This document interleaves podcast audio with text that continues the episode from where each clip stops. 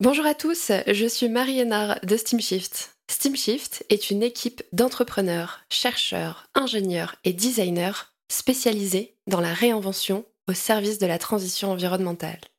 Tout le monde a sa propre vision du futur, mais la plupart d'entre nous est d'accord sur le fait que le modèle économique et industriel actuel n'est plus soutenable et donc plus désirable. Quel serait le nouveau récit pour notre société? C'est pour répondre à cette question et nourrir nos imaginaires que nous avons créé ce podcast Dessine-moi un futur désirable.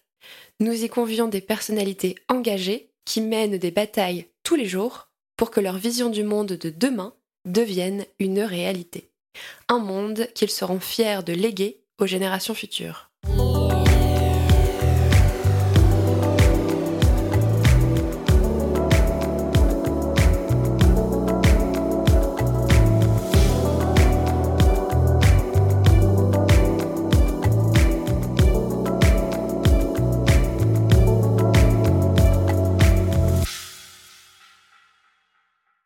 Ce nouvel épisode de Dessine-moi un futur désirable, je suis ravie d'accueillir Alban Godard, directrice de la fondation Good Planet. Pour celles et ceux qui ne la connaissent pas, la fondation Good Planet a été créée par Yann Arthus Bertrand en 2005 avec une mission claire. Placer l'écologie au cœur des consciences et susciter l'envie d'agir concrètement pour la Terre et ses habitants. Vous allez le voir, Alban a un parcours étonnant, guidé par une curiosité sans limite et un besoin de se réinventer. On a évoqué ses débuts dans l'industrie nucléaire, puis son voyage à vélo à l'autre bout du monde, jusqu'à son poste actuel. Cette conversation, c'était aussi l'occasion d'aborder une thématique encore peu sous le feu des projecteurs, la biodiversité. Quelle est l'ampleur du problème? Comment restaurer les écosystèmes? C'est tout un tas de questions que nous nous sommes posées avec Alban. C'est parti. Bonjour Alban. Bonjour Marie. Merci d'être euh, avec moi aujourd'hui au micro de Dessine-moi un futur désirable. Ah bah, c'est un plaisir, je suis hyper heureuse d'être là. Écoute, euh, ensemble, euh, on va parler de plein de sujets passionnants. Euh, Alban, tu es donc directrice générale de la fondation Good Planet. Avec toi aujourd'hui, on va un petit peu plus parler donc du rôle d'une fondation pour la transition environnementale. Et aussi, on va parler d'un sujet qui me tient beaucoup à cœur, parce qu'on n'en a pas encore parlé beaucoup jusqu'ici sur le podcast. C'est le sujet de la biodiversité. Mmh, exactement. Alors voilà le programme. Je sais pas où ça nous emmènera parce que parfois on peut partir un peu plus loin, mais c'est pas grave. C'est aussi ça le jeu. Alors je te propose de commencer par euh, te présenter, mais sans me parler donc de ton métier. D'accord. Euh, tu me demandes qui je suis en fait. Exactement. Ok. Bah, je vais commencer par dire que je suis une femme. Euh, je suis une femme blanche. Euh, je suis une féministe. Je dirais même que je suis une écoféministe. Ok. Je suis une végétarienne. je suis un peu indignée. je suis une cycliste. j'ai un peu de bouteille, mais je crois que j'ai réussi à garder mon, mon émerveillement. Je suis une nomade. Qu'est-ce que je pourrais dire d'autre? Que je suis une passionnée. je suis passionnée par pas mal de choses. Je suis d'abord passionnée par la nature.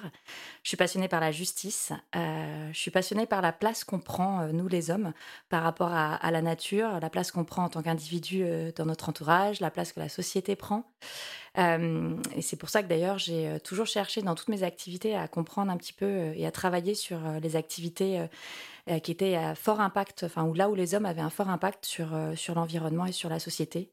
Euh, donc, par exemple, la mobilité, l'énergie, l'agriculture, ça, c'est un peu, un peu mon champ de passion. Puis, je crois que je suis passionnée aussi par la beauté du monde et la beauté de ses habitants. Partout, tout le temps, en fait, il y a, une, il y a toujours, on peut toujours trouver des espaces d'émerveillement et je trouve ça assez incroyable. Qu'est-ce que je dirais d'autre? Je dirais que je suis une aventurière. Ok.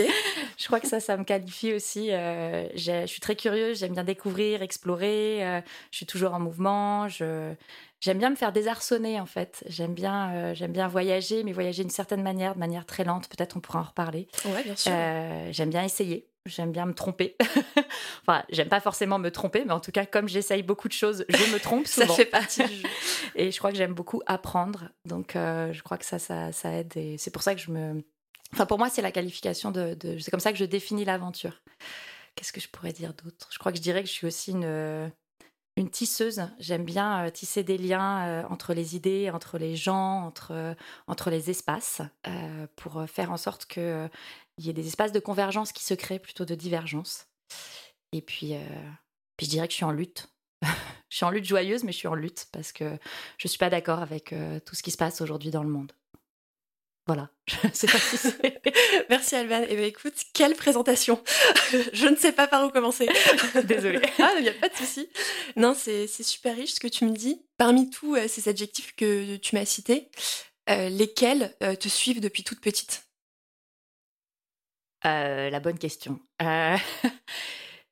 je pense que la partie en mouvement, que moi je relis pas mal à l'aventure, la curiosité, ça, euh, je l'ai depuis toute petite, je dirais. Euh, je pense la partie indignation aussi. D'accord. Euh, je pense que oui, je crois, je crois que c'est quelque chose, en tout cas, je vois même dans mes années de collège ou de lycée. et je pense que aussi petite, en fait, il y avait beaucoup de choses qui, qui m'intriguaient et qui parfois me, je pense que c'est lié à la curiosité, mais qui m'intriguaient et en me, me, gênant aux entournures et qui, qui pouvaient me je sais pas si je me dirais, je dirais me mettre en colère, mais, euh, mais il y avait ce, sentiment de, que je pouvais percevoir ou définir comme de l'injustice qui était euh, assez profond en moi. Donc, Et sur euh, quel sujet, par exemple? Oh, ça pouvait être très divers. Euh, je sais que la réflexion féminine, par exemple, elle est là chez moi depuis très longtemps. Je pense que c'est quelque chose qui m'a construit depuis très longtemps, la réflexion féministe. Ça, Je me rappelle, pour le coup, de, coups de gueule que j'ai eu au collège ou au lycée. Euh, au lycée, certains, euh, pour, plein de raisons de mon histoire personnelle. Et je pense aussi, le fait est que j'ai beaucoup déménagé dans ma vie et le fait d'avoir été dans des environnements très différents, je pense que ça crée quelque chose aussi du de la un peu de, l'ordre du caméléon, euh, finalement, d'essayer de, à la fois de comprendre comment euh, fonctionne un écosystème et de s'adapter à cet écosystème. je pense que ça, ça m'a beaucoup construite. Euh, et du coup, je pense que c'est quelque chose de, vraiment fondamental dans ce qui fait ce que je suis aujourd'hui. Donc, je pense que, par exemple, ma, ma réflexion autour de la nature, ma réflexion autour des, des hommes, elle est beaucoup liée à cette cette nécessité que j'ai eue enfant de euh, très vite m'adapter euh, pour pouvoir avoir une vie sociale, pour pouvoir euh, créer des amitiés à des environnements qui changeaient tous les deux ou trois ans. et je pense que oui, ça, ça je dirais que c'est peut-être c'est peut-être la racine de beaucoup de choses. Ouais, c'est donc une de tes forces aujourd'hui, j'imagine, dans, dans tes actions quotidiennes. oui. oui, oui, je dirais que c'est une vraie force. Oui. Et est-ce que tu peux nous parler maintenant un peu de ton parcours? Comment t'es passée donc euh, de cette euh, euh, adolescente aventurière et aussi indignée à aujourd'hui directrice générale de la Fondation Good Planet? Alors j'ai un parcours qui est, bah, c'est un peu ce que je disais tout à l'heure en fait. Le fil rouge de mon parcours, c'est toujours le même, c'est que très rapidement, enfin quand je suis, quand j'ai passé mon bac, j'ai fait une classe préparatoire et après je suis rentrée dans une école d'ingénieur. Et je pense que euh, probablement même un petit peu avant ça, mais c'est très clair à ce moment-là. Très vite, je me suis dit, en fait, euh, j'ai envie de comprendre euh, les impacts de l'homme sur, sur les autres hommes et sur ce qui l'entoure, sur, sur la nature dans son, sens, dans son sens large, sachant que je nous inclus dans la nature. Bien sûr. donc, tu observais déjà des, des impacts négatifs? Exactement. Je pense que par contre, je vois très bien quand je suis rentrée en école, ça, ça, ça, a commencé à se conscientiser et à devenir de plus en plus fort dans ma réflexion. Et donc, ce que je me suis dit très vite, c'est euh, ok, euh, euh, j'ai envie de travailler sur justement tous ces espaces ou toutes ces zones sur lesquelles l'homme a un impact très important, à la fois un impact environnemental, mais aussi un impact social. Et euh, puis il y a autre chose aussi quand je suis arrivée en école, euh, c'est que j'avais fait une classe préparatoire. Moi, je suis quelqu'un de très curieux qui avait toujours euh, été sur beaucoup de sujets à la fois. Et c'est sûr qu'en classe préparatoire, j'ai dû me concentrer sur des maths, de la physique, des sciences de l'ingénieur. Et je vais pas te, te, te, mentir, je me suis un peu, je me suis un peu ennuyée. T'étais un peu frustrée. J'étais un peu frustrée et je me suis dit, ok, maintenant je vais faire aussi, je vais travailler hors de question que je, je, je me coupe des, des espaces de réflexion. je vais essayer d'à chaque fois travailler sur ce qui me passionne et pas forcément toujours toujours sur le même sujet. Euh, et donc, euh, donc je fais ma classe, euh, je fais, je fais mon école d'ingénieur. donc, je, je, fais une école d'ingénieur dans une, je, me spécialise dans une dans une option qui est assez particulière, qui est une option nucléaire. au départ, quand je suis rentrée dans cette école, c'était pas du tout ça que je voulais faire. Je voulais travailler dans l'option. Il y avait une option sur l'environnement. Je me disais c'est parfait pour moi, etc. Et puis quand j'ai quand j'ai écouté les, les présentations des différentes options par les responsables d'options à ce moment-là. en fait, euh, la présentation sur l'option euh, environnementale était un peu molle. D'accord. Euh, ah, on est en quelle année? Ouais, Voilà, on, est en 2004, hein, donc c'est pas du tout, on n'est pas du tout dans l'état aujourd'hui, même s'il y avait déjà beaucoup de choses qui se faisaient. Et puis, euh, et puis j'ai cette présentation, je vais à toutes les présentations d'options, il y en avait une dizaine. Et puis j'ai cette présentation de l'option nucléaire où j'étais, j'étais pas d'accord, j'avais beaucoup de, d'a priori sur ce secteur-là, il y avait beaucoup de choses sur lesquelles j'étais pas d'accord. Et en même temps, la présentation de cette option est passionnante. vraiment, alors je pense que c'est dû aux responsables d'options, hein. souvent c'est dû aux hommes hein, qui, qui, mhm. dirigent, qui dirigent des espaces. Hum, mais vraiment, euh, ça me passionne et en même temps, je me dis, euh, non, mais là, en fait, je suis dans le cœur du problème. C'est-à-dire qu'il y a plein de sujets sur lesquels, par exemple, les déchets, je ne comprends pas comment ça fonctionne. Je ne suis pas du tout d'accord avec euh, les déchets provoqués par cette industrie. En même temps, si je ne peux pas comprendre, si je ne peux pas avoir une finesse d'analyse de ce, de ce secteur qui est compliqué, parce que techniquement c'est compliqué, et qui, qui nous permet aujourd'hui en France de produire une très grande partie de notre électricité, j'arriverai jamais à, euh, à m'approprier le sujet et finalement à essayer de le transformer. Donc j'ai eu vraiment une logique à ce moment-là de euh, comment je rentre à l'intérieur pour essayer de transformer euh, cet espace, cette, ce secteur.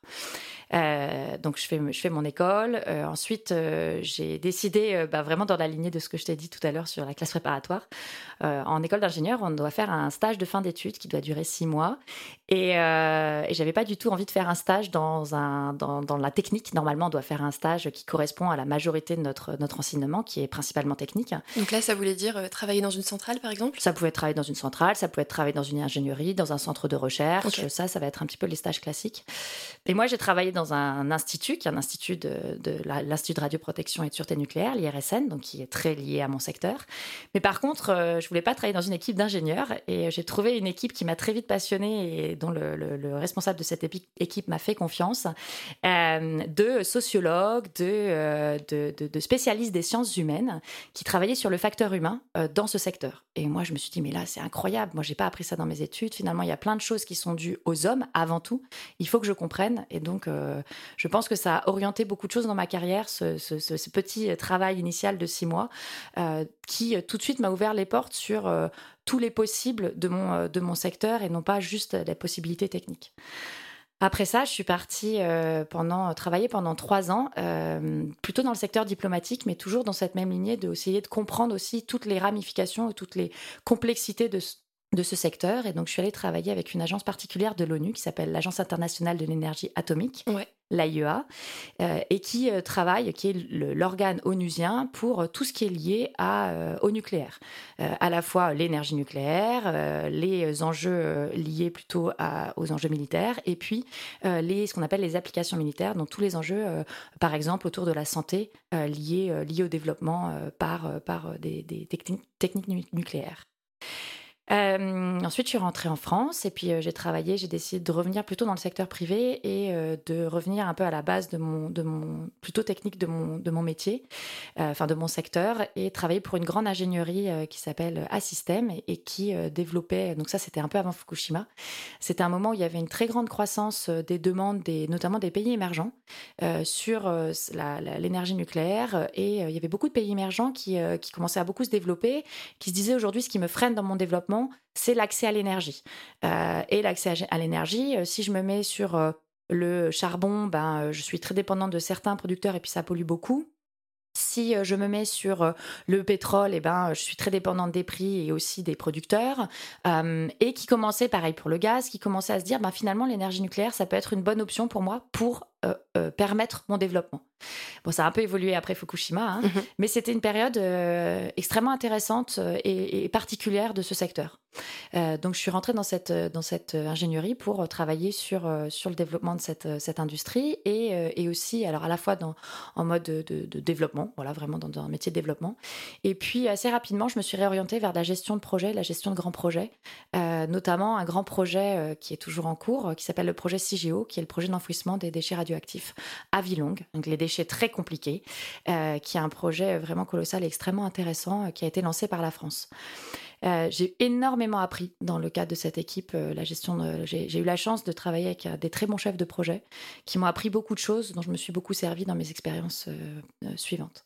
Donc ça, on va dire, c'est ma grande expérience dans le domaine de de l'énergie et à différentes échelles, des échelles internationales, des échelles locales, plutôt sur des métiers techniques, de gestion de projet ou des, des réflexions plutôt diplomatiques ou de facteurs humains. Ce que, je trouve passionnant dans ce que tu racontes, c'est qu'en fait, tu, citais que quand tu étais euh, au sein de, ton école d'ingénieur, tu avais besoin de comprendre pour agir. Mm. Et en fait, on sent que ça t'a guidé pour explorer absolument toutes les facettes du nucléaire, que ce soit, comme tu le disais, sur des sujets techniques, des sujets plutôt orga, organisationnels, des sujets internationaux, des, des, sujets à l'échelle nationale. Exactement. et c'est absolument passionnant. Merci. Bon, bah, du coup, j'avais, là, ça, ça, fait à peu près 9 ans que je travaille dans ce secteur. Et, euh, et je me dis, euh, là, j'ai envie un peu de changer d'échelle d'action. Euh, c'est quand même un secteur qui est sur une échelle d'action à la fois un temps, une temporalité très longue et puis des échelles souvent nationales ou internationales. Et il y a eu un moment où j'ai eu envie de, changer un peu d'échelle et ça faisait un petit moment que j'avais une réflexion sur, sur, sur la ville, sur le développement urbain. Et je me suis dit, euh, voilà, j'ai besoin de mûrir un peu ça. Euh, par ailleurs, j'avais euh, j'avais envie d'aiguiser un petit peu ma curiosité, qui était toujours très présente et que j'arrivais peut-être plus assez à nourrir à ce moment-là. Et j'ai décidé de partir voyager euh, pendant euh, un temps qui était indéterminé à cette époque. Je n'avais pas fixé de temporalité. Euh, de partir voyager en mode bas carbone. Je commençais aussi à voir, alors ça faisait depuis l'école que j'avais une réflexion sur l'environnement qui grandissait, grandissait, grandissait. Et pendant toutes ces années-là, elle, elle s'est énormément étoffée. Et, et, je me suis dit, ben, je vais confronter mes, mes, mes, idéaux à, à ce que je fais dans la réalité. Et j'ai décidé de partir voyager au long cours sans prendre l'avion. Donc en fait, en gros, tu t'es dit, euh, je quitte mon job dans le nucléaire. Ouais. La ville m'intéresse, le développement des villes m'intéresse. Je pars explorer euh, ce qu'il existe ailleurs. Exactement. En fait, c'était une réflexion qui était encore euh, très euh, pas du tout mûr. Euh, c'était un début de réflexion. Euh, ma réflexion environnementale commence à, être de plus en plus mûre. Ma réflexion sur les villes, pas tout à fait.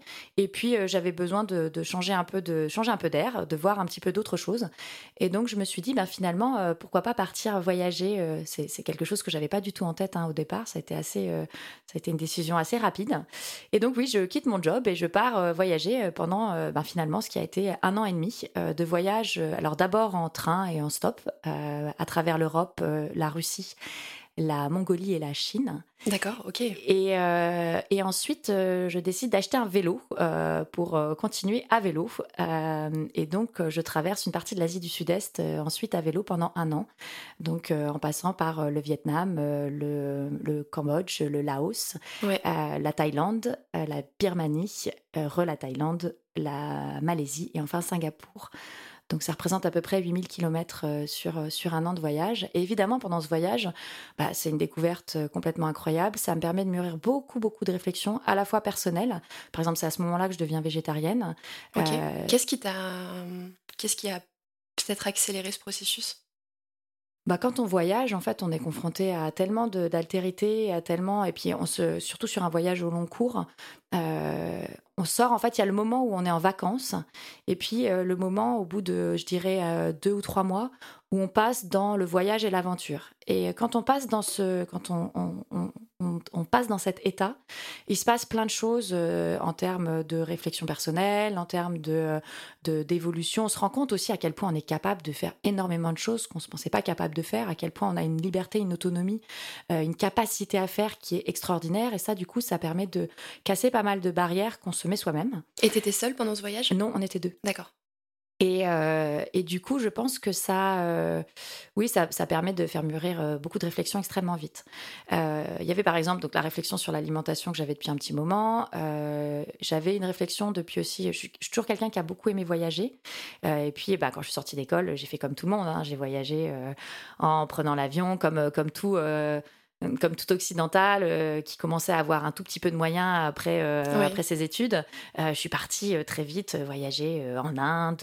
j'ai fait, j'avais des copines qui étaient passionnées d'Asie centrale, donc je suis partie avec elles. oui, c'était ton côté aventurière voilà, qui continuait à s'exprimer. Voilà, exactement, en Ouzbékistan, en Kyrgyzstan, mais toujours un petit peu de la manière, on va dire, classique, en prenant un avion, en restant deux ou trois semaines, en ayant une petite to-do list de tout ce qu'il fallait que je fasse. Et puis voilà. Et ça faisait quelques années que je commençais à être un peu gênée évidemment par ma réflexion environnementale, mais pas seulement, par euh, ce mode de finalement de consommation euh, du, euh, de, du voyage, du voyage de, de, notre temps libre, et puis des autres pays et des autres cultures, et où j'avais commencé déjà à me dire, bon, il faut que j'arrête de prendre l'avion parce que d'un point de vue environnemental, c'est vraiment nul.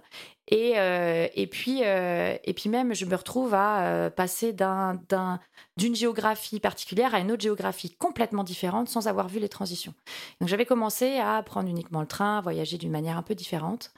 Et là, c'est sûr qu'avec ce voyage qui finalement était un voyage long en temporalité, un an et demi, c'est une grande période, mais aussi extrêmement lent euh, j'ai découvert vraiment une autre manière de voyager qui, euh, moi, m'a complètement transformée et a été une très grande révélation euh, dans, dans, ma vie personnelle. je me suis rendu compte qu'en fait, j'adorais voyager lentement, que j'y prenais un plaisir incroyable parce que de comprendre toutes les petites transitions, de voir les évolutions de climat, de personnes, de langues, de culture, de, de, dans l'architecture, dans, dans les paysages, c'est moi, j'y prends beaucoup, beaucoup de plaisir. Euh, je trouve que très vite, je me suis rendu compte qu'il y avait euh, beaucoup plus d'intérêt, d'aventure, de, de, de surprise euh, dans les temps de voyage, enfin de sur le chemin, que à la destination. Donc très rapidement aussi, je me suis mise à arrêter les listes, ne pas avoir forcément de, de lieu objectif, mais de juste prendre ce qui venait sur le chemin. Et je me suis retrouvée à avoir des, des rencontres et des, euh, des expériences euh, complètement dingues que j'aurais jamais eues, je pense, si j'avais euh, gardé mon ancienne manière de voyager. Ouais, ça, ça, a été un changement de mindset super fort pour ta façon de, visualiser le voyage et peut-être aussi notre rapport au vivant au sens large. Et j'aime bien ce que tu disais à propos des transitions de paysage. C'est vrai que l'avion nous transporte d'un endroit à un autre mm. sans voir les transitions. Et en tout cas, ce que tu me dis, ça me parle pas mal pour tu as notamment des voyages en train de nuit, par exemple. Exactement. Que, à titre personnel, j'aime beaucoup faire quand tu te réveilles le matin et, et, que tu vois petit à petit les montagnes qui, commencent à apparaître. Tu te dis, ah oui, effectivement, euh, on a un paysage qui évolue et, quand on est sur des modes de transport rapide, on l'oublie complètement. Exactement. Et ça bah rejoint aussi la notion d'émerveillement dont tu parlais tout à l'heure, que je trouve aussi fondamentale dans ces pratiques de voyage. Euh, j'imagine qu'il y a encore plein d'autres sujets passionnants dont tu pourrais me parler à propos de ce voyage. Je pense qu'on pourrait faire un podcast sur ça. Euh, est-ce que tu peux me parler donc de la transition en fait entre euh, ton voyage et, tes activités aujourd'hui? Qu'est-ce qui se passe quand tu rentres? Quelles décisions assez fortes tu prends? Puisque du coup, tu me disais que ce voyage t'avait beaucoup changé. Qu'est-ce qui se passe en fait? Je pense qu'au lieu de me changer, il a plutôt mis en exergue euh, des choses qui étaient, euh, qui étaient chez moi et qui euh, ont pris plus de place. donc je reviens aussi à la question que tu me posais sur, sur les villes. C'est aussi un voyage que j'ai utilisé finalement comme un voyage d'études, évidemment personnel, mais aussi sur justement cette réflexion urbaine que je commençais à avoir. Et c'est sûr que quand on voyage doucement comme ça, tu parlais de transition, c'est exactement ça. Ça m'a permis aussi de vraiment comprendre le développement des villes, notamment en Asie, qui est assez incroyable, et d'une manière très fine, parce que notamment quand j'ai commencé à voyager à, vélo. J'ai évidemment visité les, les centres-villes, les intérieurs, qu'on voit de manière assez traditionnelle quand on est touriste, mais aussi les pourtours et les transitions entre la ville et la campagne, les extensions parfois complètement dingues. Hein, quand, euh, quand on sort d'Hanoï euh, à vélo, euh, c'est presque une journée pour sortir d'Hanoï à vélo, tellement ça s'est étendu, tellement c'est, c'est presque comme une immense pieuvre. donc je pense que ça m'a permis de comprendre beaucoup de choses. Et quand je suis rentrée en France, c'était une évidence pour moi que je voulais travailler sur, sur ces logiques de développement urbain, euh, sur aussi éviter les, euh, les développements urbains qui soient euh, justement néfastes, un petit peu comme la même logique que j'avais eue sur la réflexion nucléaire. Et, et du coup, ben, quand on voyage aussi, comme je te disais, ça nous donne une grande liberté. Et donc, je suis rentrée en France et je me suis dit, mais pas de problème, j'ai un an et demi de trou dans mon CV, j'ai toujours travaillé dans le nucléaire, je vais tout d'un coup chercher du travail dans l'urbain, dans le développement urbain. Et j'avais même une idée plus précise, je voulais travailler dans l'expérimentation urbaine, donc vraiment dans la fabrique de la ville. Donc plutôt dans le monde de l'innovation? Exactement, dans la transition entre l'urbain et, et l'innovation. Et puis, ben, j'ai eu une chance, je ne sais pas si c'est une chance incroyable ou juste euh, que quand, euh, voilà, quand on s'enlève des, euh, des, barrières, et ben, finalement, on se rend compte qu'il y a beaucoup de choses qui sont possibles.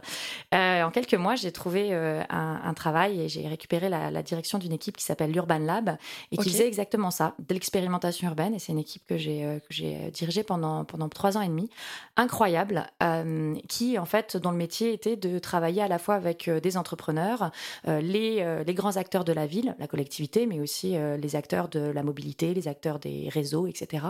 Et puis les citoyens, euh, les habitants ou ceux qui passent par la ville, pour comprendre comment est-ce que, euh, en essayant directement dans le tissu urbain des, innovations, des prototypes, pour voir finalement ce qui marche le mieux. et ce qui marche le mieux, c'est pas forcément ce qui est le plus efficace, mais c'est ce que les, les, citoyens s'approprient à leur manière, ont envie de garder, ce qu'ils estiment avoir un impact positif sur leur quotidien, et puis ce qui rend la ville plus agréable, la ville plus efficace d'un point de vue environnemental, d'un point de vue social, d'un point de vue, enfin très, de beaucoup de points de vue. Donc ça, ça a été vraiment une, une, une, expérience extrêmement riche pour moi parce que bah, évidemment, j'ai appris un nouveau métier dans un nouveau secteur avec une équipe qui était extraordinaire. Et, et puis, ça a permis de beaucoup nourrir ma réflexion sur, cette, sur cette, cet enjeu urbain. Une fois que, bon, au bout de, trois ans et demi, ça a toujours hein, mon cerveau qui continue à avancer et à se poser plein de questions. Et je commence à me dire, bon, il y a, y a, quand même un enjeu entre, sur la ville qui est aussi le lien, justement, hein, encore une fois, la réflexion de la, de la transition euh, une ville, elle, ne fonctionne que si elle est alimentée, notamment alimentée en, par, par d'un point de vue euh, alimentaire, hein, euh, vraiment sur les enjeux agricoles et alimentaires. Et, et finalement, je, je, je, je, me disais, il y a quand même aussi beaucoup de, de, de, stéréotypes et de tensions qui se créent entre des territoires urbains et des territoires ruraux. Il y a de plus en plus de différences, hein, que ce soit d'un point de vue politique, d'un point de vue social, d'un point de vue de qualité de vie entre les territoires ruraux et les territoires urbains. Et euh, je me suis, ça m'a interrogé, ça, ça m'a beaucoup interrogé. Et il y avait un autre point qui m'interrogeait beaucoup, c'était euh, comment est-ce que on, a une réflexion sur euh, l'implication de tout à chacun dans la, le développement de, de, son espace. donc en fait, c'est des, réflexions de démocratie participative. Hein. comment est-ce qu'on prend la vie du citoyen dans le développement de ce qui l'entoure Et, et j'avais pas assez de j'avais fait beaucoup de choses au sein de l'Urban Lab euh, sur cette réflexion-là, mais euh, j'avais envie de me nourrir un peu plus sur euh, cet enjeu de démocratie participative. Et donc j'ai décidé de me mettre à mon compte pendant deux ans pour réfléchir à la fois sur ces enjeux alimentaires et agricoles et sur cette réflexion autour de la démocratie participative. Euh, donc j'ai eu la chance de rejoindre l'équipe euh, de la Commission nationale du débat public qui a organisé et déployé le, le, le débat sur euh, la politique agricole, enfin sur la politique agricole française euh, pendant cette période-là. Et puis aussi, ben, c'est la période aussi où le Covid est arrivé, euh, et où, donc du coup il y a beaucoup de choses qui ont été perturbées. Le meilleur moment pour se mettre à son compte, hein, oui. évidemment. mais en fait finalement c'est un très bon timing parce que ça m'a permis d'accompagner une communauté de restaurateurs qui s'appelle la communauté écotable, qui a fait euh, des très grands projets euh, dans, euh, dans, dans, le cadre du Covid, notamment pour l'alimentation des soignants pendant le premier confinement et puis l'alimentation des des étudiants en grande précarité pendant le deuxième confinement. donc voilà, ça, ça, ça, a permis de finalement m'ouvrir sur, sur un espace auquel j'aurais pas du tout forcément pensé à ce moment-là. Et puis j'arrive enfin à la Fondation Good Planet. Euh, et donc il y a, euh, au bout de, au bout de deux ans, euh, je me suis rendu compte qu'il y avait quelque chose que j'aimais bien, qui me manquait dans, dans, un travail un peu plus solitaire, euh, qui était le management et le fait de, de, de gérer une, une, équipe et un projet qui me dépasse. Mhm. et donc j'ai décidé de, de j'ai eu la chance d'être sélectionnée pour euh, prendre la direction de la Fondation Good Planet.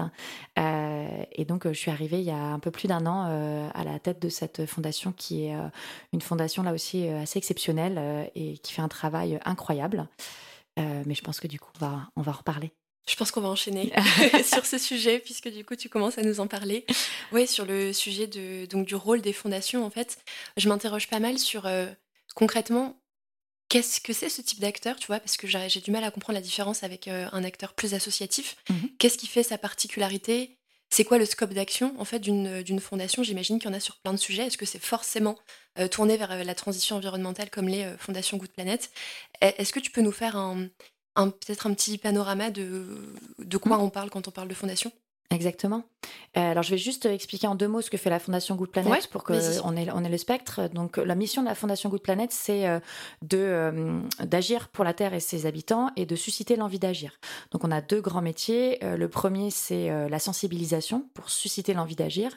Et la manière dont on sensibilise, c'est autour d'un triptyque le premier, c'est euh, comprendre, euh, donner les clés de compréhension euh, des enjeux, des grandes masses, de comment est-ce qu'on peut faire différemment.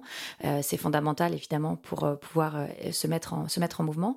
Le deuxième, c'est imaginer, parce que on pense que comprendre c'est bien, mais si on veut pouvoir se mettre en mouvement et se projeter dans dans un autre dans une autre société, il faut pouvoir l'imaginer cette autre société, imaginer les autres possibles. Et puis enfin, c'est agir. Donc comment est-ce qu'on accompagne comment est-ce qu'on accompagne le mouvement? Donc ça, c'est ce qu'on fait en sensibilisation. Euh, sur le deuxième volet, qui est comment est-ce qu'on agit pour la Terre et ses habitants, euh, on accompagne en fait euh, beaucoup d'acteurs, notamment des acteurs associatifs, des acteurs de l'ESS, mais aussi les entreprises dans leur transition. Donc avec les acteurs associatifs et, de l'ESS, on accompagne une trentaine de projets dans le monde entier sur lesquels on trouve qu'il y a énormément d'impacts positifs, de forts bénéfices à la fois sur le climat, sur la biodiversité, sur les ressources et sur les enjeux sociétaux. On, accompagne aussi euh, beaucoup les entreprises parce qu'on pense qu'il va falloir euh, euh, aider les entreprises à enclencher leur transition. Donc toutes celles qui se mettent dans une dynamique positive de transition, eh ben, on essaye de les accompagner à notre échelle. Voilà, ça c'est le spectre de manière assez rapide de la Fondation Good Planet. Qu'est-ce que c'est une fondation? Alors en fait, le secteur des fondations, il est extrêmement large et il est extrêmement diversifié. les fondations il y en a sur tous les secteurs d'activité. Il y a des fondations qui travaillent sur euh, les enjeux d'éducation, euh, sur la culture, euh, sur l'environnement. C'est un peu comme le, monde associatif. Hein. D'ailleurs, une fondation, c'est une ONG. D'accord. La Fondation Good Planet, c'est une ONG. On va dire qu'il y a le grand monde des ONG. Et dans les ONG, il y a différentes formes. Il y a une forme de fondation, il y a une forme d'association. on peut, c'est des différentes formes juridiques avec des spécificités, chacune, chacune différente. Euh, dans le monde des fondations, on a ce qu'on appelle plutôt des fondations redistributrices. Donc, euh, c'est euh, la majorité des fondations. C'est des fondations qui vont plutôt être dans un mode de redistribution financière. Donc, des fondations qui vont être dans une réflexion de sélection de projets et de, euh, de voir comment est-ce qu'elles peuvent financer ces projets. Notamment euh, toutes les fondations d'entreprises, il y a beaucoup de fondations d'entreprises, elles vont être beaucoup dans ces, ces logiques-là. Euh, chacune avec leur spectre spécifique et qui peuvent être à la fois un spectre de secteur, mais aussi un spectre d'impact. chacune auront, chaque fondation aura un peu une définition de ce sur quoi elle souhaite agir. Donc voilà, il y a, il y a ces fondations redistributrices, donc qui vont plutôt avoir une réflexion financière, comment est-ce qu'elles permettent de financer certains projets menés par exemple par des associations. D'accord. Euh, nous, on est plutôt une fondation euh, que j'appellerais d'action, une fondation agissante, donc qui va ressembler beaucoup en effet à, euh, à une association. C'est-à-dire que nous, on va plutôt faire que être dans, une, dans une réflexion de redistribution. On en fait un peu, mais on est surtout à agir sur le terrain. Donc, euh, par exemple, quand on fait de la sensibilisation, là en ce moment, on a lancé un grand programme à destination des 15-25 ans, de, euh, à la fois de sensibilisation et de réflexion avec eux sur euh, comment est-ce qu'ils voient l'avenir, quel type de projet ils aimeraient développer, comment est-ce qu'on fait entendre leurs paroles dans le débat public et dans l'espace public, parce que, enfin, faut savoir qu'il y a 50% des 15-25 ans qui estiment que leur, leur parole n'est pas entendue dans le débat public. C'est extrêmement, moi, ça, m'interpelle beaucoup ce chiffre. Donc, on a développé un grand programme pour les 15-25 ans. Là, c'est un projet que nous, on mène. C'est-à-dire qu'on va aller euh, pendant trois ans euh, sur le terrain, dans toute la France, pour euh, faire des rencontres entre ces, entre ces jeunes et avec des acteurs de la société civile. On travaille avec les éco-délégués. On met en place un concours qu'on appelle Résonance, qui est un concours d'expression à destination de, de cette jeune génération on va faire. Voilà, c'est plutôt, plutôt notre modalité. Mais c'est, c'est, on est un type de fondation parmi d'autres. Ouais, ok, écoute, merci beaucoup parce qu'en fait, effectivement, c'est plus clair. Si je récapitule, on a le grand monde des ONG où on a différents types euh, euh, d'organisations et ce que tu me disais, c'est que ça repose plutôt sur le caractère juridique qui détermine le, Exactement. La, formation de l'entité. Et donc, on, voit deux grands types de fondations, d'après ce que tu disais, les fondations redistributrices qui vont plutôt avoir vocation à financer des projets, mhm. et les fondations que tu nommais agissantes, comme la Fondation Good Planet, qui est plutôt orientée dans l'action. Euh, tu me parlais de différents projets que vous faites à l'échelle internationale. Comment ça se passe? Vous avez des équipes sur place euh, Comment tu peux t'assurer que les équipes sur place euh, sont en phase avec ce que vous souhaitez faire? Euh, comment tu gères la transparence de, ce qui peut se passer à l'autre bout du monde? Alors là, on a une logique qui est un peu euh, sur les projets qu'on fait dans le monde entier, donc via un programme qui s'appelle Action Carbone Solidaire. Euh, on a une logique qui est un peu entre la fondation agissante et la fondation redistributrice. D'accord. nous, on, s'est dit que c'était extrêmement important d'accompagner les acteurs qui font bien et euh, on a été dans une logique qu'on fait jamais mieux que les gens qui sont sur le terrain. C'est-à-dire qu'on n'a pas souhaité euh, développer soit des équipes locales, euh, mais qui auraient été finalement pilotées par, par une équipe parisienne. Mhm. on s'est dit que c'était beaucoup mieux de plutôt travailler avec les structures associatives ou de l'ESS qui sont déjà sur place, qui sont des gens du, de, de, la région, qui connaissent les spécificités, la culture les difficultés, ce qu'il est possible de faire, ce qu'il n'est pas possible de faire, et qui connaissent aussi les, les, vrais enjeux de, du, local. Donc nous, on est plutôt là dans, les projets Action Carbone Solidaire, donc on fait à l'étranger mais aussi en France. Il y a à peu près un tiers de nos projets en France, deux tiers à l'étranger. Là, on va être dans un modèle où on, est dans une on, sélectionne des projets, on est vraiment dans une réflexion de sélection, on va aller regarder ce qui nous paraît avoir le plus d'intérêt en termes d'impact. Alors là, par rapport plutôt à notre grille d'analyse à nous, dont je parlais tout à l'heure, autour du climat, de la biodiversité, des ressources et des enjeux sociaux euh, et de la réduction des inégalités. Et puis, on est dans une dynamique où on va euh, être une espèce de caution pour ces projets, pour euh, leur permettre d'avoir accès à des fonds auxquels ils n'auraient pas forcément accès. Euh, ça, c'est une première modalité qu'on fait. Donc là, on va être plutôt dans une, dans une réflexion de rechercher des fonds pour eux et de leur redistribuer l'argent, un peu comme je parlais tout à l'heure. On a aussi une logique, l'idée, on, essaie de... Notre, notre réflexion, c'est de ne pas être que redistributrice. On est aussi dans une logique d'ingénierie pour ces projets, c'est-à-dire qu'on va les accompagner là où ils en ont besoin. souvent, ça va être dans des réflexions de changement d'échelle, dans des réflexions d'analyse d'impact. On fait aussi des projets via des mécaniques de, euh, euh, de réduction des, euh, des impacts climat via de la finance carbone. Et dans ce cadre-là, on a un apport supplémentaire dans la certification des crédits carbone qu'on va apporter à ces structures qui n'ont pas forcément ni les moyens financiers ni les moyens d'expertise pour avoir accès à ces financements-là. Et donc, nous, notre logique, c'est plutôt de se dire, quand on identifie des projets à très fort bénéfice, à très fort co-bénéfice, euh, avec euh, des dynamiques extrêmement intéressantes et extrêmement belles euh, dans ce que nous on pense être la nécessité de transition. comment est-ce qu'on peut faire pour leur donner les moyens de faire déjà les projets qu'ils souhaitent faire et puis si ces projets fonctionnent bien et répondent aux impacts qu'on avait identifiés, comment est-ce qu'on peut faire en sorte qu'ils deviennent plus gros et qui se et qui s'essaiment le plus possible? Ok, Ok, effectivement, recherche de fonds et ingénierie. Exactement. et maintenant, si, euh, si, on dézoome un petit peu sur le fonctionnement de la fondation, euh, deux questions. Vous êtes combien aujourd'hui? Parce qu'effectivement, vous faites plein de choses. Là, quand tu m'as pitché mmh. euh, dans les grandes lignes les actions, je me dis waouh, combien de personnes aujourd'hui travaillent avec toi? Et je me pose aussi la question d'un rôle peut-être plus de lobbying des fondations. Est-ce que c'est une de vos actions aussi? Alors, on a une cinquantaine de personnes en courant euh, à la Fondation Good Planet et euh, nous, on fait. Euh, alors, ça dépend on fait pas de lobbying, nous. Euh, on est alors dans le monde des ONG, on aime bien parler plutôt de plaidoyer. D'accord. Euh, et c'est vrai qu'il y a des structures qui vont être plutôt des structures de projet, des structures qui vont être plutôt des structures de plaidoyer. Et on a vraiment besoin des deux. Nous, on est une structure de projet euh, et on peut pas tout faire. on fait déjà pas mal de choses. Et puis c'est un vrai métier, le plaidoyer, le fait de faire passer un message auprès des, des, instances, qu'elles soient publiques ou privées. et donc ça, c'est une expertise qu'on n'a pas développée. par contre, moi, ce que je trouve intéressant c'est euh, comment est-ce qu'on crée euh, plus de liens, justement, et ça, c'est une, vraie réflexion à avoir, je pense, dans le monde, euh, dans le monde associatif, dans le monde des ONG dans son ensemble. Comment est-ce qu'on s'assure qu'il y ait le plus de liens possible entre les acteurs de projet et les acteurs de plaidoyer? Parce qu'on est extrêmement complémentaires dans notre modalité d'action, et c'est intéressant de voir comment est-ce que le plaidoyer, comment est-ce que...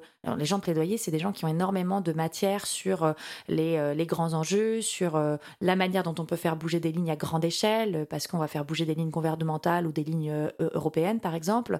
On peut insuffler, euh, enfin, faire évoluer les lois et donc qui ont euh, une vision extrêmement large et puis une vision des grandes marques qui est extrêmement intéressante pour nous les acteurs de projet, y compris pour identifier les enjeux sur lesquels il faudrait qu'on se positionne.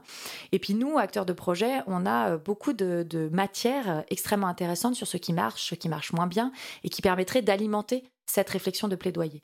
Euh, donc pour moi, la, enfin, la réflexion que j'ai beaucoup en ce moment, c'est comment est-ce qu'on crée euh, des liens euh, sans se marcher dessus, mais je crois que ça sera jamais le cas, entre les ONG de plaidoyer et les ONG de, de terrain et de projet.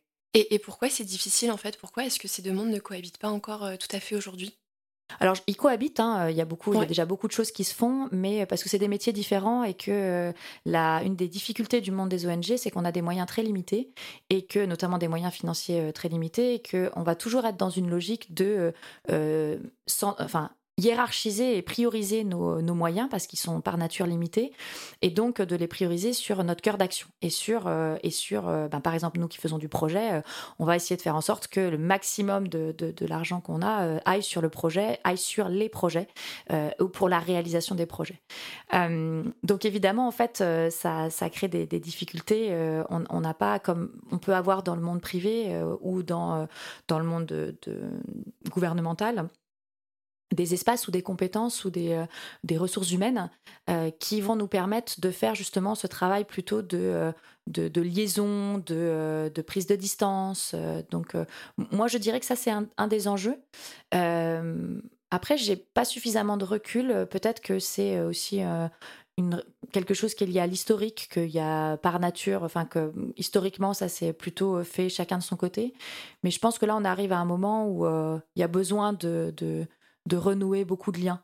Euh, encore une fois, un lien qui existe déjà beaucoup, mais qui peut-être nécessiterait d'être euh, un peu plus fort. Ok, très bien. Et euh, tu soulevais la question justement des moyens limités. Aujourd'hui, c'est quoi le business model de la Fondation Good Planet? Alors à la fondation, on a un business model qui est euh, très lié à la générosité, ce qu'on appelle la générosité du public. Euh, donc on est très dépendant euh, à la fois des dons des particuliers et des dons des entreprises.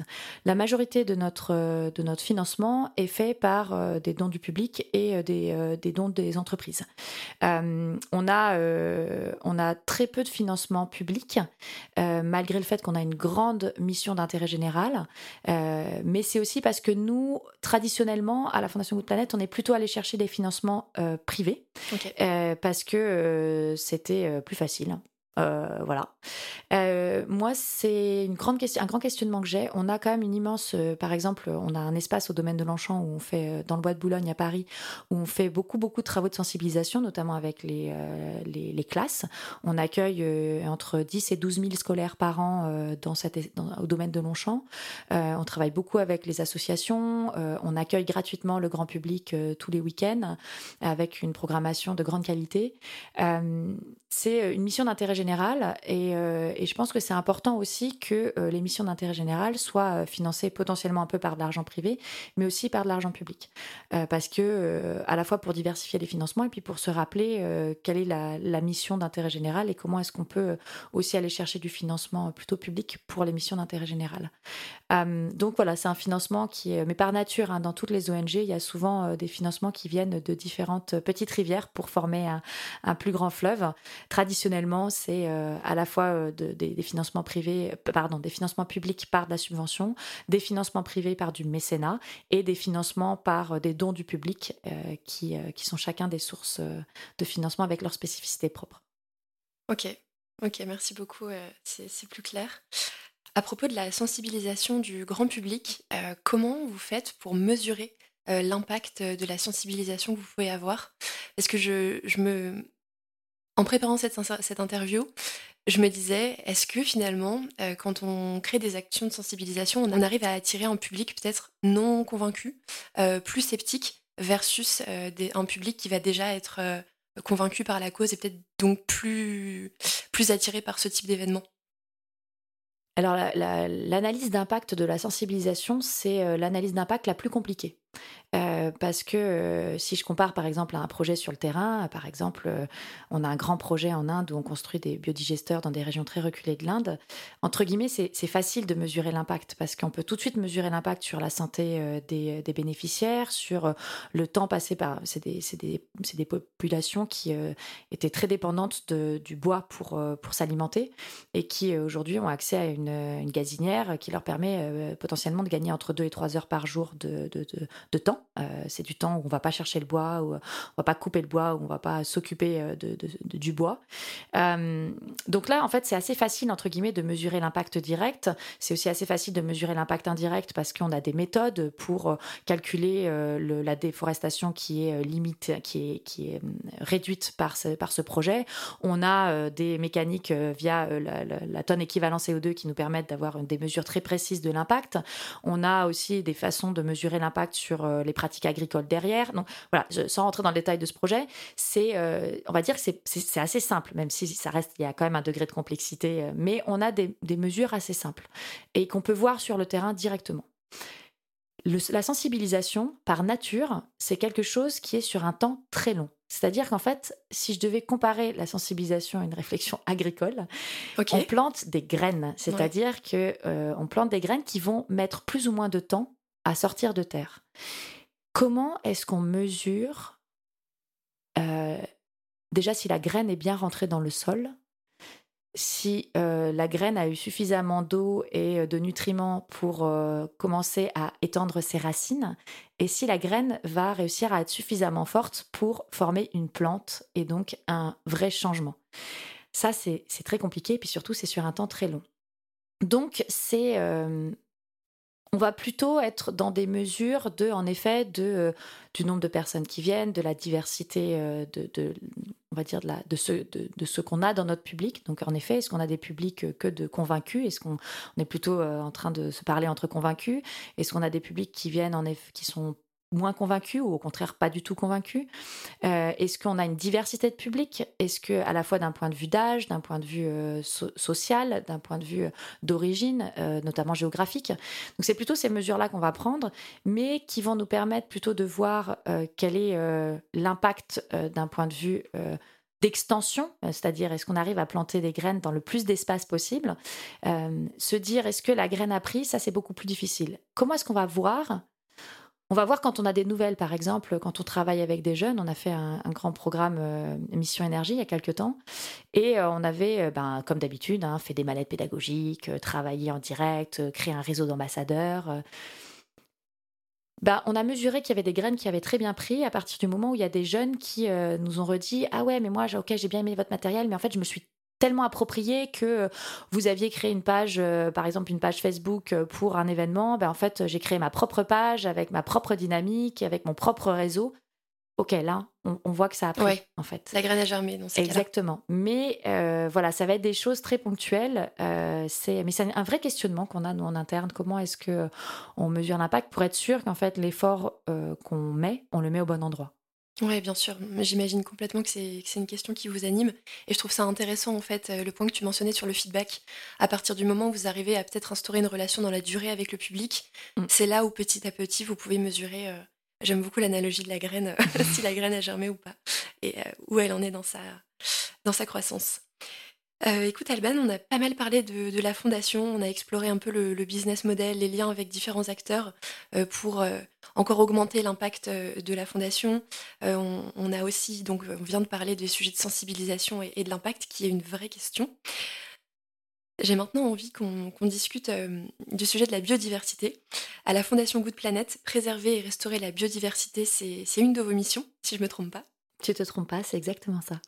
Et donc, euh, jusqu'ici, en fait, dans ce podcast, on a beaucoup parlé du carbone. Et donc, je voulais profiter de ta présence aujourd'hui pour pouvoir, en fait, explorer ce sujet qui est extrêmement fondamental euh, pour, euh, pour la transition. Et, on va voir pourquoi.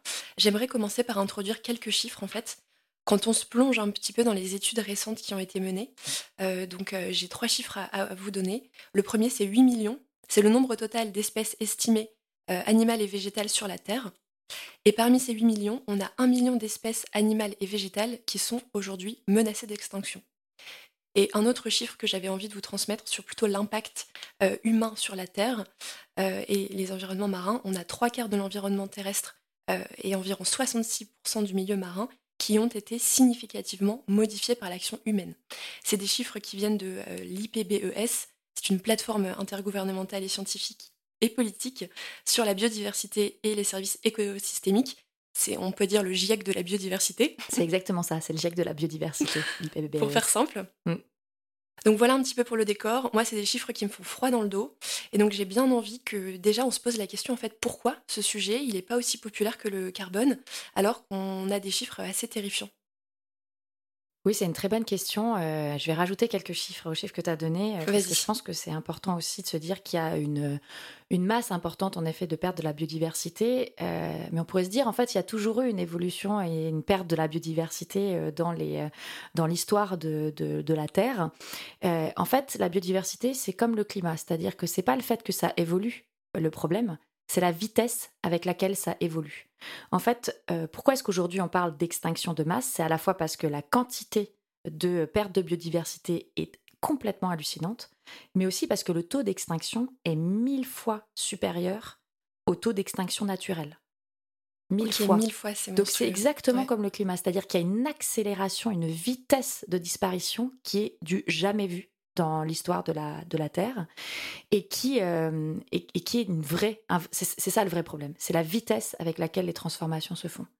Euh, je vais donner aussi un autre chiffre euh, qui, je pense, est important et parfois qu'on a tendance à oublier. C'est qu'il y a 50% du PIB mondial qui dépend de la nature et de la biodiversité. 50%. En fait, on a une dépendance, on oublie la dépendance totale qu'on a à la biodiversité. Euh, c'est bête, hein, mais euh, les abeilles disparaissent, euh, les pollinisateurs disparaissent en général, on peut plus manger. Voilà, c'est aussi simple que ça. je ne sais pas quel, quel besoin est plus important pour nous que manger. Oui, en fait, on a, la nature nous rend de nombreux services. Exactement. Qu'on ne voit plus. Et on ne voit plus du tout en fait les services qu'elle nous rend parce que euh, on a perdu le lien euh, avec avec euh, avec la nature. Alors loin de moi l'idée de dire c'était mieux avant, il faut qu'on revienne revienne à avant. Mais le fait est qu'il faut qu'on reconnaisse que dans le développement de nos sociétés actuelles, on a perdu quelque chose qui est assez fondamental, qui est le lien avec ce qui nous fait vivre. Et ce qui nous fait vivre aujourd'hui, c'est l'air qu'on respire, c'est l'eau qu'on boit, c'est ce qu'on mange. Et euh, tout ça, c'est extrêmement dépendant de la, de la biodiversité. J'aimerais aussi rappeler quelles sont, alors dans, le, dans ce rapport de l'IPBES dont tu, euh, dont tu parlais, il y a une autre donnée qui est extrêmement intéressante, qui, euh, en fait, ils ont fait une, estimation des causes principales qui expliquent cette dégradation extrêmement rapide et extrêmement importante de la biodiversité. la première cause de, de, de, dégradation de la biodiversité, c'est la dégradation des terres et des mers, évidemment provoquée par l'homme c'est l'immense dégradation des terres et des mers qu'on fait, notamment par euh, nos pratiques agricoles, par nos pratiques de pêche, euh, etc. La deuxième cause, c'est la surexploitation des espèces, c'est-à-dire qu'on s'est abrogé le droit de, voir les espèces comme un bien de consommation comme un autre, qu'on surexploite euh, et qui crée en fait des phénomènes, notamment euh, de zoonose, de surconcentration ou de, réduction de, la diversité génétique de, des, animaux, qui crée, qui est une des causes aussi principales de cette dégradation. Tu peux peut-être juste définir ce qu'est la zoonose? Oui, pardon. Alors les zoonoses, c'est, euh, ben, c'est en fait, c'est, on en a beaucoup parlé dans, dans, les cas de dans les cas de Covid. Euh, en fait, quand on a commencé à chercher les causes, de se dire euh, d'où vient d'où vient la maladie. souvent, en fait, les maladies qui vont arriver à l'homme, c'est des maladies qui sont d'abord passées par l'animal et qui peuvent. Alors, je suis pas du tout une spécialiste, donc j'espère que je vais pas heurter les spécialistes, mais mais mais qui voilà, qui en fait, c'est, comprendre ces liens entre les, les maladies animales, les maladies qui arrivent jusqu'à l'homme. Et puis souvent, on se rend compte qu'en fait il y a des transmissions euh, qui peuvent se faire de manière beaucoup plus euh, rapide ou accélérée quand il y a, en fait, on, a, enfin, c'est un peu le lien qu'on avait fait dans le cas du Covid entre la proximité entre les, espèces sauvages et les espèces non sauvages, et puis la dégradation de, des écosystèmes, qui fait qu'en fait ces transmissions de maladies vont se faire de manière beaucoup plus rapide et beaucoup plus brutale. voilà. Euh, je continue sur les pour causes. la précision. Aucun problème. Je continue sur les causes de, euh, dégradation. Euh, la troisième cause de dégradation, c'est le changement climatique. Donc ça, c'est important aussi de le souligner. En fait, tout est extrêmement lié. finalement, quand on réfléchit bien, le climat, la biodiversité, nos ressources, nos ressources, je ne vais pas dire nos ressources, c'est les, ressources naturelles, et le bien-être humain, tout ça, c'est extrêmement, extrêmement lié. Et donc la troisième cause de dégradation de la biodiversité, c'est le changement climatique. Et enfin, la quatrième cause, c'est euh, les pollutions et les espèces invasives. Euh, l'augmentation des, euh, des, espèces invasives, hein, tout ça est, souvent, enfin toutes ces causes-là sont très liées. Hein, c'est aussi par la dégradation des, écosystèmes qu'il y a une augmentation des espèces invasives. Il y a aussi le fait que bah, nous, par nos voyages, par le fait que on, soit sur tous les espaces tout le temps, on ait ramené des, espèces qui n'auraient pas dû arriver à, un certain endroit et que les espèces locales n'ont pas le temps de s'adapter à ces espèces invasives. Voilà, ça c'est les quatre grandes causes de dégradation de la biodiversité pourquoi est-ce qu'on n'a pas pris le sujet euh, Pourquoi est-ce qu'on ne le prend pas à la hauteur euh, des enjeux aujourd'hui? C'est une très bonne question. Je ne vais pas avoir une réponse complète. Euh, je pense que globalement, on ne prend pas les enjeux environnementaux à la hauteur auquel on devrait les prendre. Parce qu'on a perdu. On a perdu de vue le fait que on était extrêmement dépendant de nos, des écosystèmes, de là où on vit. Et je pense qu'on a mis du temps à vraiment comprendre. Alors, ça fait très longtemps qu'il y a beaucoup de gens qui comprennent l'impact qu'on a sur, sur l'environnement, mais on a, on a mis du temps en tant que société, collectivement, à comprendre l'impact qu'on avait sur nos écosystèmes et surtout à quel point on sciait la branche sur laquelle on était assis. À quel point on mettait le feu à notre propre maison. C'est intéressant de se dire que ça fait 20 ans euh, que, que Jacques Chirac a eu ce fameux discours où il disait notre maison notre brûle. brûle. Euh, alors déjà, ça fait 20 ans qu'on s'est dit ça, ça fait et le 100 rapport ans qu'on devrait se dire euh, exactement. Aussi, oui. Mais voilà, on a la maison qui brûle, on a mis nous-mêmes le feu à la maison et, euh, et on regarde gentiment euh, le truc brûler. Et voilà, c'est, mais c'est, très lié à des dynamiques de. Le changement, c'est très compliqué. Déjà, prendre conscience de ce qu'on fait. Se dire, OK, j'ai pris conscience, mais comment je peux faire différemment? Qu'est-ce que ça veut dire faire différemment? Est-ce que j'ai intérêt à faire différemment Est-ce que c'est à peu près désirable le fait de se projeter dans autre chose? Et du coup, comment je vais actionner les mécaniques de mise en mouvement et de changement? Euh, alors déjà, c'est compliqué d'un point de vue individuel, mais alors d'un point de vue sociétal, c'est extrêmement complexe. Je pense que l'enjeu de la biodiversité, euh, il a cette difficulté supplémentaire que, contrairement au climat, on ne peut pas avoir une mesure unique. Euh, on n'a pas cette espèce de, de, tonne équivalent CO2. Et, et, moi, je vais même un peu plus loin. Je pense qu'en fait, on a d'abord commencé par le climat, parce que d'une, on voit, enfin, c'est massif et qu'il faut vraiment qu'on s'en occupe, c'est plus qu'urgent, mais aussi parce qu'il y avait une espèce de facilité de mesure et de compréhension. Il y a euh, ce carbone en fait qui se balade partout, qui est produit quelque part et qui en fait va impacter la planète entière, et sur lequel on a une espèce d'unité de mesure euh, qui euh, permet d'ancrer aussi, de faciliter la compréhension dans les esprits. On peut pas faire ça avec la biodiversité. Pourquoi? Parce qu'en fait, par nature, euh, la, dégradation de la biodiversité est extrêmement locale. C'est-à-dire que vous ne pouvez pas avoir une mesure d'unité unique et universelle, euh, parce que euh, comment est-ce qu'on peut comparer euh, la disparition des grenouilles, je sais pas, je vais dire n'importe quoi, hein, la disparition des populations de grenouilles dans les Vosges et la réduction massive d'une espèce de coléoptère au fin fond de la forêt amazonienne. Les les causes ne seront pas les mêmes, les euh, spécificités, la façon dont on peut agir seront extrêmement différentes. Euh, et donc, du coup, on n'a pas d'unité de mesure euh, identique et on a des, dégradations et des, impacts qui sont extrêmement différents d'une zone à une autre.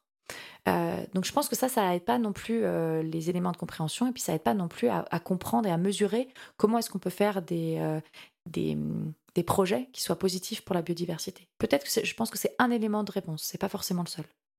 Il y a une chose que tu viens de dire qui, m'interpelle aussi, en fait, c'est la compréhension qu'on a euh, sur le carbone versus la compréhension euh, qui nous est plus difficile en tant que société à, mm. à, maîtriser sur des écosystèmes en fait qui sont très très complexes. Et quand je faisais aussi mes recherches pour préparer ce podcast, je me rendais compte à quel point les imbrications entre les écosystèmes sont fortes. On parle vraiment de toi, mais j'ai une collègue qui me prenait euh, l'analogie en fait de d'une boîte qu'on soulève et en fait on voit un immense réseau où tous les animaux, les végétaux sont connectés avec d'immenses fils dont on ne maîtrise peut-être encore aujourd'hui pas toute la complexité. Donc effectivement, je pense que le point de la, compréhension est clé pour ensuite pouvoir euh, euh, agir. Et justement sur cette question de l'action à laquelle j'aimerais bien venir, comment on fait aujourd'hui quand on a posé le, constat, quand on a parlé des causes euh, et qu'on s'est rendu compte qu'on n'agissait pas assez comment on fait en fait pour euh, protéger les écosystèmes Et j'irai même plus loin dans ma deuxième question, comment on fait peut-être aussi pour restaurer des écosystèmes alors, il y a plein de modalités d'action. Euh, la première, c'est de faire attention, de prendre soin. Cette notion de prendre soin, elle est vraiment, euh, elle est vraiment fondamentale. ça veut dire qu'il faut d'abord qu'on reprenne conscience de ce qui nous entoure c'est vrai avec ce qu'on appelle la nature, c'est-à-dire plutôt la réflexion d'écosystème, mais c'est vrai aussi avec... Bah, nous, nous, on est aussi un écosystème qui, qui se dégrade. Hein. les, hommes, les hommes sont aussi dans un, dans un écosystème qui se dégrade. Donc moi, j'aime bien l'idée de prendre soin, prendre soin de ce qui nous entoure, que ce soit les hommes, que ce soit les animaux, que ce soit les espèces végétales. Et je, je me permets d'intervenir parce que ça me rappelle une interview de Baptiste Morisot que j'avais écoutée qui disait On protège mieux ce qu'on comprend. Exactement. Qui est très lié à ce que tu viens de dire. Mais en fait, comprendre, ça nécessite d'observer. Donc c'est pour ça qu'en fait, pour moi, c'est très, euh, c'est un peu l'œuf et la poule. C'est-à-dire qu'à partir du moment où on, prend le temps on se, on se dit que c'est du temps bien investi que c'est bien de prendre du temps pour observer ce qui se passe autour de nous, pour euh, comprendre ce qui se passe autour de nous, ben là, on pourra euh, justement euh, comprendre ce qui se passe.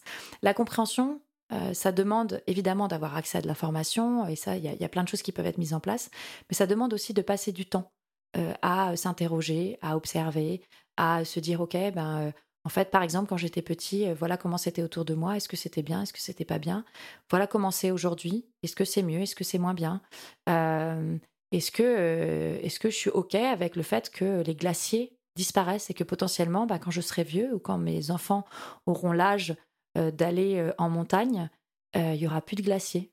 Est-ce que je suis OK avec ça? Et donc, du coup, potentiellement, euh, ben, les montagnes s'effondreront à une vitesse extraordinaire parce qu'en fait, ce qui tient une montagne, euh, c'est en partie, une grande montagne, c'est une partie le glacier, la glace qui va tenir la roche.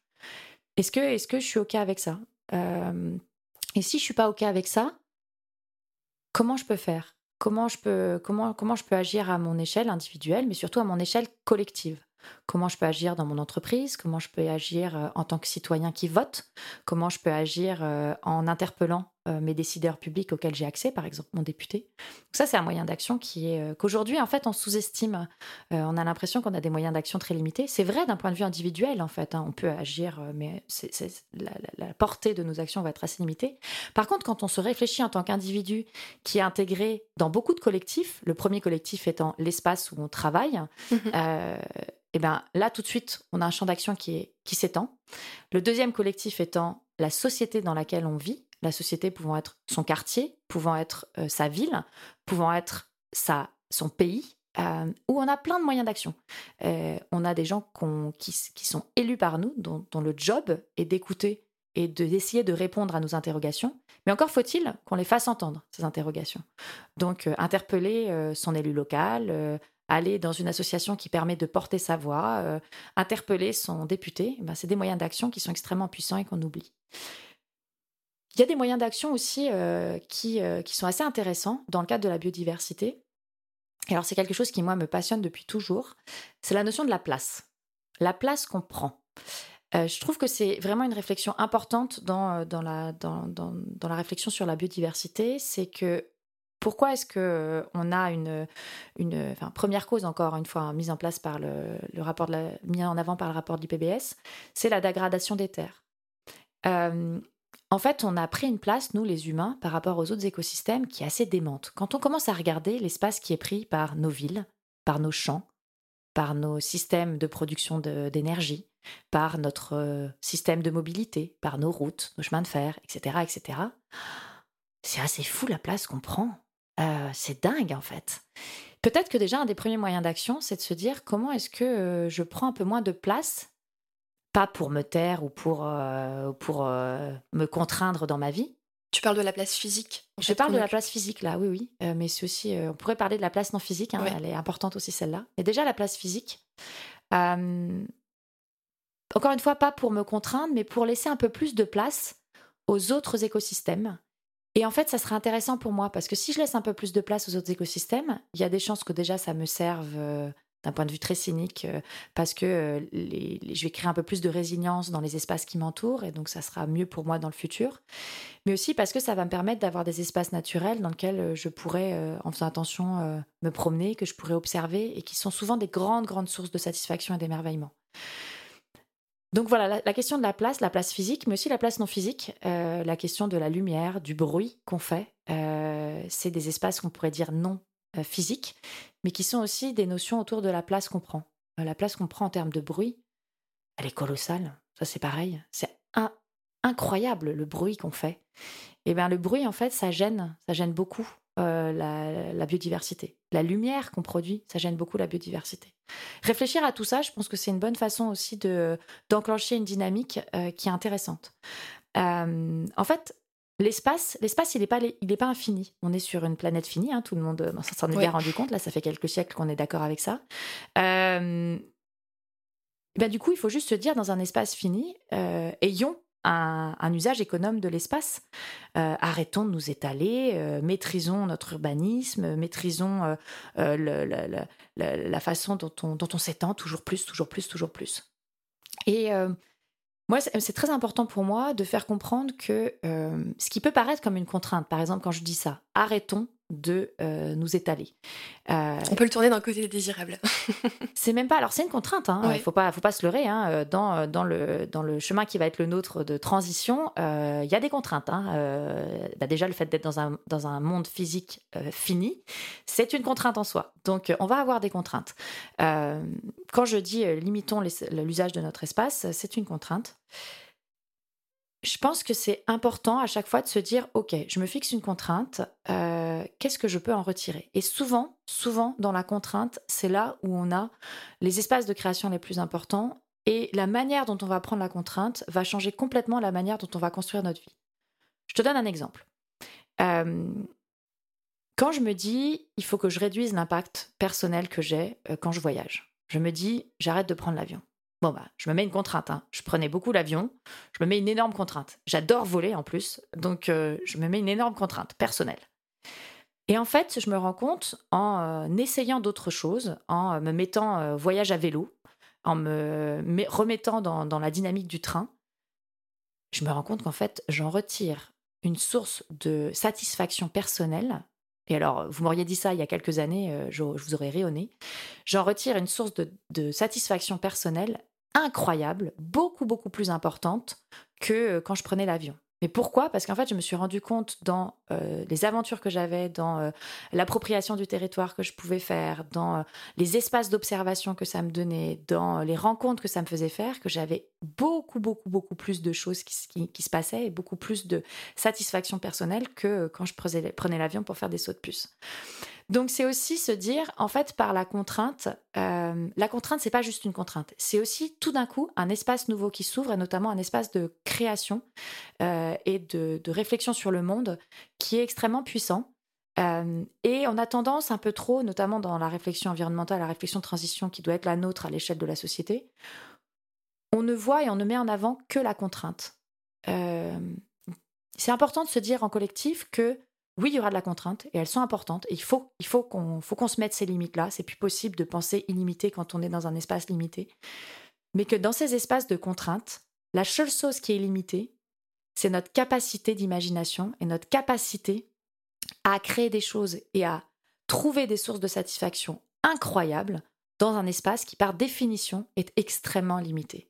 Donc jouons là-dessus et faisons en sorte qu'on soit en capacité de jouer le plus longtemps possible sur cette capacité d'imagination dans euh, un monde qui, euh, qui reste limité. Ce que tu dis, ça me parle beaucoup dans la mesure où, pour l'anecdote, ça a vraiment fait naître notre envie de créer ce podcast pour euh, apporter justement un caractère désirable. C'est pour ça que je te disais, on peut aussi trouver de la désirabilité ah, bien sûr. À, à, ces challenges qu'on a. En fait, si, si on se pose deux secondes sur la question et qu'on réfléchit à comment on peut construire un monde de demain qui nous donne envie, en fait, il y a plein de choses qu'on peut faire. Et mm. ça nous permet d'utiliser en fait ces contraintes comme des opportunités qui alors ces contraintes sont certes euh, euh, très challengeantes et voilà ça ne remet en rien la difficulté qu'on peut avoir euh, en essayant de les, surmonter, mais on peut en tout cas on est convaincu qu'on peut créer un avenir désirable malgré toutes les contraintes qu'on a aujourd'hui. Oui, on a donc tu nous as parlé euh, de, prendre soin euh, donc par différents biais, de s'engager en tant qu'individu euh, par plein d'organisations qui elles aussi vont pouvoir avoir un impact. J'imagine aussi qu'on peut s'engager peut-être directement dans des associations. Il y a un point sur lequel je voudrais revenir, c'est quand tu nous parlais de laisser une place à la nature. Ça questionne en fait les interactions qu'on peut avoir avec le vivant. Est-ce qu'en fait on pourrait aussi peut-être le laisser tout seul? Il y a pas mal de réflexions sur le retour à l'ensauvagement. Qu'est-ce que toi t'en penses? Ah oui, au contraire, quand je dis laisser la place, c'est laisser la place aussi d'un point de vue total. C'est-à-dire, c'est important qu'on ait des espaces qui soient complètement sauvages. Je ne sais pas si nos auditeurs s'en rendent compte, mais en France, il n'existe plus d'espaces qui n'ont jamais été exploités à un moment ou à un autre par l'homme. c'est dingue. dingue et en fait, quand on se dit d'un point de vue, quand on réfléchit de manière très globale entre les villes, notre usage de loisirs, euh, en fait c'est ça surtout, hein, l'usage de loisirs, euh, nos champs, euh, etc. en fait, il n'y a aucun espace qui n'a pas été... alors je parle sur territoire métropolitain, il n'y a aucun espace qui n'a pas été exploité, quel que soit, notamment d'un point de vue, par exemple, de, loisirs. il existe encore aujourd'hui dans le monde des espaces qui sont complètement sauvages, inexploités et, inconnus. Et c'est important. moi, je trouve que même d'un point de vue, d'un point de vue d'imagination et d'un point de vue cérébral, je trouve ça très beau de se dire qu'il y a des espaces encore aujourd'hui inconnus. on parlait de la biodiversité. J'aimerais rappeler un petit chiffre en fait. tu rappelais le nombre d'espèces, etc.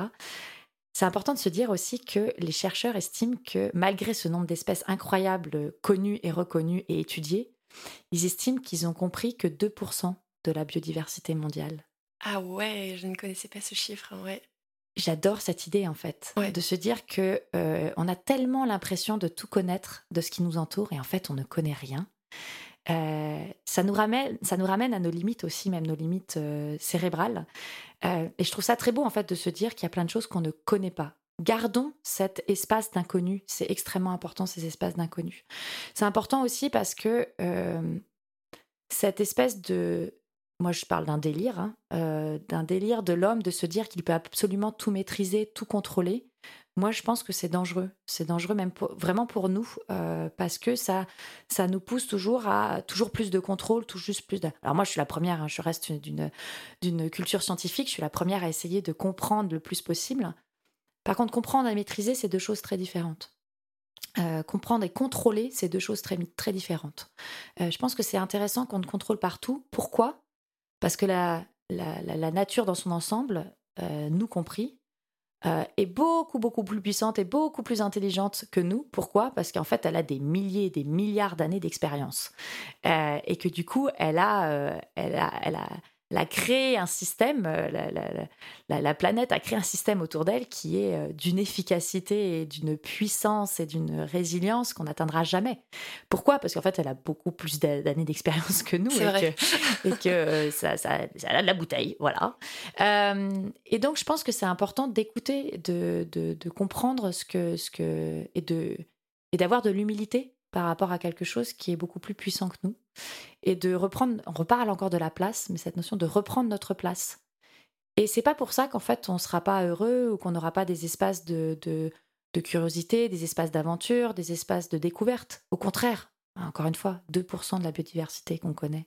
Il y a des espaces de découverte partout. Mais ces espaces de découverte, ils seront possibles si et seulement si on les laisse s'exprimer. Et aujourd'hui, le problème qu'on a, c'est qu'au lieu de les laisser s'exprimer, on les détruit on les détruit à une vitesse complètement incroyable. Donc, euh, laissons, retrouvons notre place et laissons la place au reste de s'exprimer pour euh, bah, pouvoir continuer à s'émerveiller toujours plus. Euh, Alban, je crois qu'on pourrait parler de ce, sujet pendant des heures. J'ai encore plein de questions à te poser, mais malheureusement, je sais que l'heure tourne et qu'on n'a pas un temps infini. Donc, on a beaucoup parlé des constats, des causes, et euh, moi, ce que je retiens de cette conversation, c'est surtout en fait de questionner notre place. Et j'invite aussi nos auditeurs à, se lancer dans cette réflexion, de questionner notre place et de trouver peut-être notre juste place dans ce monde par rapport au vivant. Euh, pour conclure euh, ce podcast, puisqu'on arrive au bout, on a parlé de toi, on a parlé de tes engagements, de, de, tes connaissances aussi sur la biodiversité. On sent que par ta curiosité et ton envie de retrouver cette juste place, c'est des questions qui t'animent dans ton quotidien. Maintenant, si on se projette un petit peu plus dans le futur, qu'est-ce que toi, tu perçois comme euh, être un futur désirable euh, pour nous? Ah bah si... Euh, ah, c'est une, une, question tellement immense, celle-là. C'est une question qui nous dépasse. Voilà, je te qui nous dépasse complètement. si je devais peut-être dire, peut-être qualifier ce, ce, futur par des adjectifs. Vas-y, ça, ça rebouclera avec son introduction. Voilà, adjectif. J'avais pas du tout pensé. Euh, je dirais que hum, moi, j'aurais envie, en tout cas, je peux dire ce dont j'aurais envie. Sûr, euh, moi, j'aurais envie d'un futur solidaire déjà. Euh, c'est-à-dire que moi, je pense foncièrement que on va avoir besoin là. Il y a des défis qui sont face à nous qui sont colossaux et on va avoir besoin de tout le monde et on va avoir besoin que ce futur qu'on invente, il soit fait par tous et pour tous. Euh, donc pour moi, cette notion de solidarité, elle est vraiment importante. Je pense qu'on a besoin aujourd'hui de s'allier plutôt que se combattre, de réfléchir euh, en commun plutôt qu'en divergence. Euh, donc je crois que voilà, pour moi, ça c'est vraiment, je dirais ça, le premier. Je dirais qu'on a besoin d'un futur créatif. On va revenir à cette réflexion de création. Je pense qu'aujourd'hui, on a la, nécessité de, réinventer complètement notre modèle de société, notre économie, notre rapport au monde, etc. Et ça peut paraître complètement dingue et, peut-être très angoissant. Moi, je trouve que c'est incroyable ce moment-là. C'est une opportunité dingue. je trouve que c'est un moment vraiment incroyable, peut-être unique dans l'histoire de l'humanité. Un moment où il va falloir que on, on réimagine absolument tout. Et je trouve que pour des créatifs, c'est des inventeurs, et il y en a énormément dans la population humaine. C'est un moment génial, c'est-à-dire de se dire, ben en fait, c'est le moment où il faut que vraiment on change complètement de, de, modèle, qu'on réinvente ce modèle, qu'on le fasse à, l'image de ce qu'on souhaiterait avoir plus tard. et du coup, ça va être un futur, je pense, qui doit se tourner vers je vais utiliser un terme d'économie horrible hein, qui s'appelle, euh, euh, auquel je pense là, euh, j'ai pas d'autres mots, des d'autres, des nouvelles valeurs refuges. Je dirais ça en fait. je trouve ce terme vraiment, horrible. Mais, mais, oui, je pense que ça exprime bien ce que je veux dire, c'est-à-dire plutôt que se tourner tout, toujours et avoir un peu comme totem l'argent, la consommation, aller toujours plus vite, toujours plus loin. Ben moi, je pense qu'il faut qu'on se tourne plutôt vers vers euh, le bonheur, le lien. Euh, ça peut paraître très puéril, mais je pense que c'est important de le dire. Le soin, l'amour qu'on peut porter aux autres, les autres étant euh, vus d'un point de vue très, très, très large, pas juste les autres hommes. l'impact, l'impact qu'on a, la place qu'on prend, je reviens sur ça. Le temps.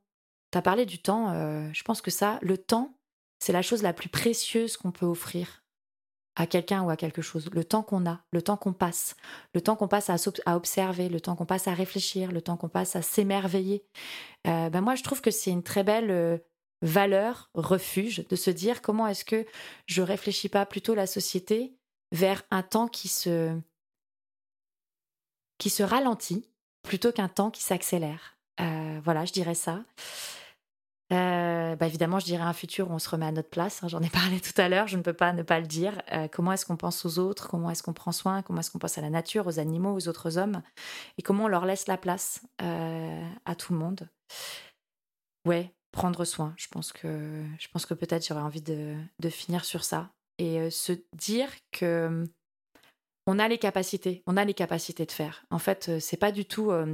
moi, j'ai pas du tout une vision. J'ai une vision assez réaliste et noir de ce qu'on fait aujourd'hui, de ce qui se passe. Mais j'ai une vision assez optimiste du futur. Pourquoi? Parce que je pense qu'on a des capacités d'imagination et de création qui sont extrêmement fortes et qu'on peut, en collectif, arriver à quelque chose qui soit beaucoup plus sain et pour nous et pour tout ce qui nous entoure.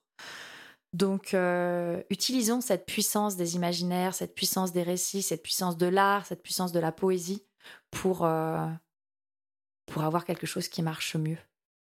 Merci beaucoup pour, euh, pour cette belle conclusion. J'ai envie de rebondir sur un point qui, moi, m'anime à titre personnel et anime beaucoup de personnes aussi euh, chez Steam. C'est la réinvention, on partage totalement le fait qu'on est à un moment assez, euh, assez crucial en fait, qui est à la fois flippant mais aussi un terrain de jeu incroyable. Donc on a plein de choses à faire et je te remercie d'avoir remis l'accent sur ça, sur le fait qu'en fait tout est possible et je trouve que c'est une belle conclusion pour terminer ce podcast et je te remercie pour ce temps que tu nous as accordé aujourd'hui pour cette conversation.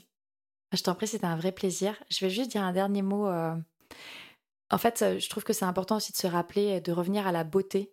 Euh, et en fait, réinventer, réimaginer, se réémerveiller, c'est revenir aussi à la beauté, à la beauté du monde, à la beauté du geste, à la beauté de ce qu'on fait. Euh, rappelons-nous qu'on peut faire des choses incroyablement belles et que faire le beau, euh, euh, c'est extrêmement gratifiant. Super, merci beaucoup pour cette conclusion, Elven. merci à toi, Marie.